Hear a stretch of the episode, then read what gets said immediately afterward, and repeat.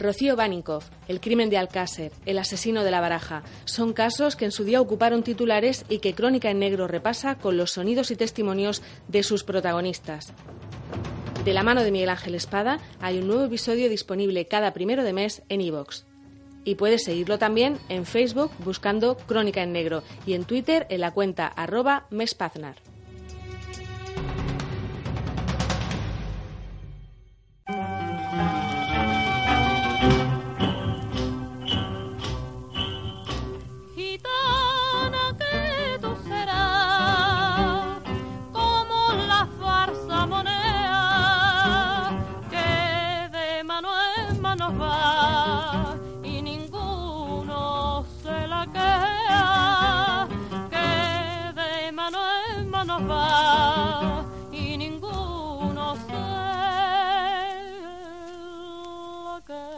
Hola y bienvenidos a Crónica en Negro.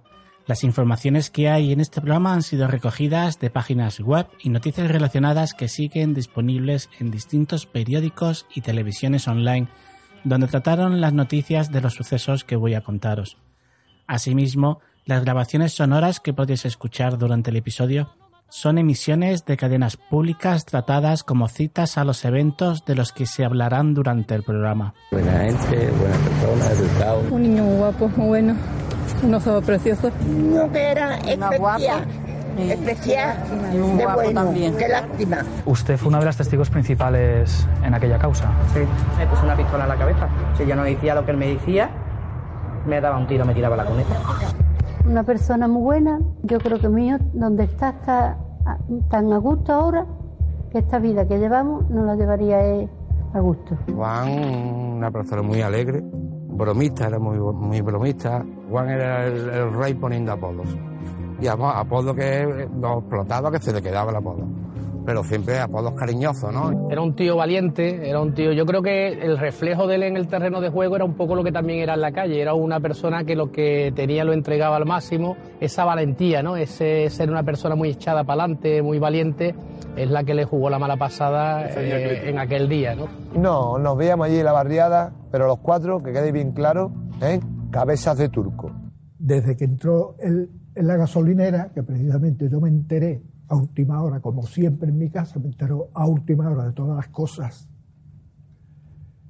yo no hubiese admitido que hubiese entrado en una gasolinera por el peligro, porque había otros trabajos que no es de tanto peligro. Que le puede pasar un coche, que le puede pasar en la calle, que le puede pasar, claro que le puede pasar, pero ya se sabe que los, los toxicómanos siempre las gasolineras que están en 24 horas es la que más peligro corre. Era el 23 de noviembre de 1995 cuando en el periódico ABC de Sevilla, en su página 79, se abría la sección de sucesos con el artículo que desde Jerez había escrito la periodista Teresa Cárdenas. Su titular, Muere apuñalado en un atraco un empleado de una gasolinera de Jerez.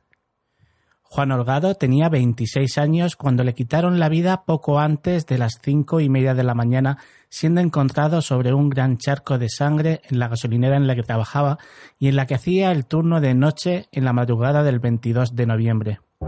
Juan estaba sentado, recostado sobre la pared que dividía la oficina de la parte de, exposición y venta. Sin necesidad de, de desnudarlo, se veían diversas heridas. El hecho había ocurrido eh, al menos.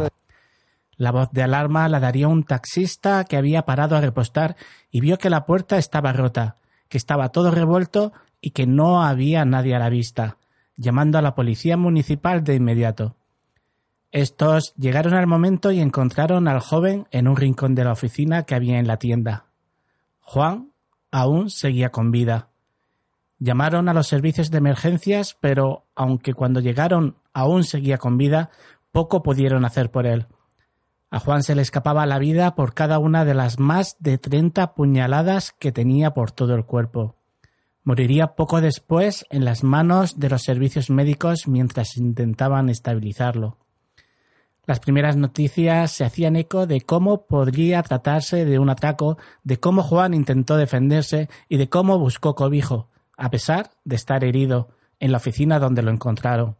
El rastro de sangre desde el mostrador hasta la oficina así lo indicaba, y las supuestas medidas de seguridad con las que contaba la estación de servicio, en principio, daban a entender que habían fallado. Una gasolinera que estaba abierta a las 24 horas del día y la que, según sus trabajadores, su turno de noche siempre era tranquilo y que los días de semana siempre les tocaba a alguna de las personas que trabajaban allí y trabajar solo para dar el servicio y que únicamente los fines de semana trabajaban dos por haber más afluencia. Sus compañeros afligidos no daban crédito. Uno comentaba cualquiera de nosotros podría haber sido, otro recordaba la felicidad de Juan unas horas antes tras informarle de que le iban a renovar el contrato.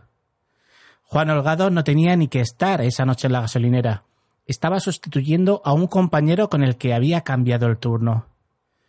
Los asesinos se llevaron cerca de setenta mil pesetas, bebidas y tabaco. A Juan lo dejaron en un rincón de la oficina. De la noche a la mañana a unos padres le arrebataron a su hijo, de la noche a la mañana unos asesinos arrebataron la vida, el futuro a un joven. Pero el padre de Juan, Francisco Holgado, no podía dejar las cosas así. Y cuando la mayoría de los padres desean morirse del dolor y el sufrimiento que una pérdida así puede ocasionarte, este padre tuvo la valentía, tuvo el coraje de no quedarse en casa consumiéndose por el dolor, por lo que tramó un plan alternativo por su cuenta al ver que los resultados policiales no llegaban a ningún puerto. Francisco decidió disfrazarse y caracterizarse para evitar ser reconocido. Se puso pelo, se dejó crecer la barba y haciéndose llamar Pepe, consiguió introducirse en el mundo marginal de la droga en Jerez. Ambiente por donde se movían sospechosos que no habían podido ser detenidos por la policía ya que no encontraron pruebas inculpatorias. Cargado con una grabadora, Francisco, día a día, paso a paso conseguiría dichos indicios y pistas que les condujeron a quienes le arrebataron la vida a su hijo. Día tras día, mezclado con lo peor de lo peor, rodeado de los que posiblemente sabían que había pasado aquella noche de noviembre de 1995. Valor y coraje como para aguantar lo que otros no habrían aguantado y haber tomado la justicia por su mano, manteniendo la cabeza y los nervios valor y coraje que le llevaron incluso a hacerse amigo personal de uno de los sospechosos, uno de los que estaban presentes cuando apuñalaron más de treinta veces a su hijo con un cuchillo del estilo a los que se utilizan para el corte de jamón, hasta que acabaron con su vida.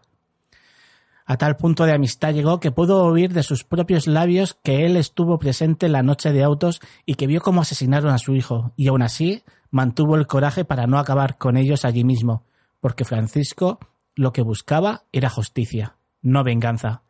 Francisco conseguiría declaraciones que inculpaban a cuatro drogodependientes: Domingo Gómez Francos, Francisco Escalante Valle, Pedro Asencio Ortega y Manuel Jesús. ¿Te está gustando este episodio? Hazte fan desde el botón Apoyar del podcast de Nivos.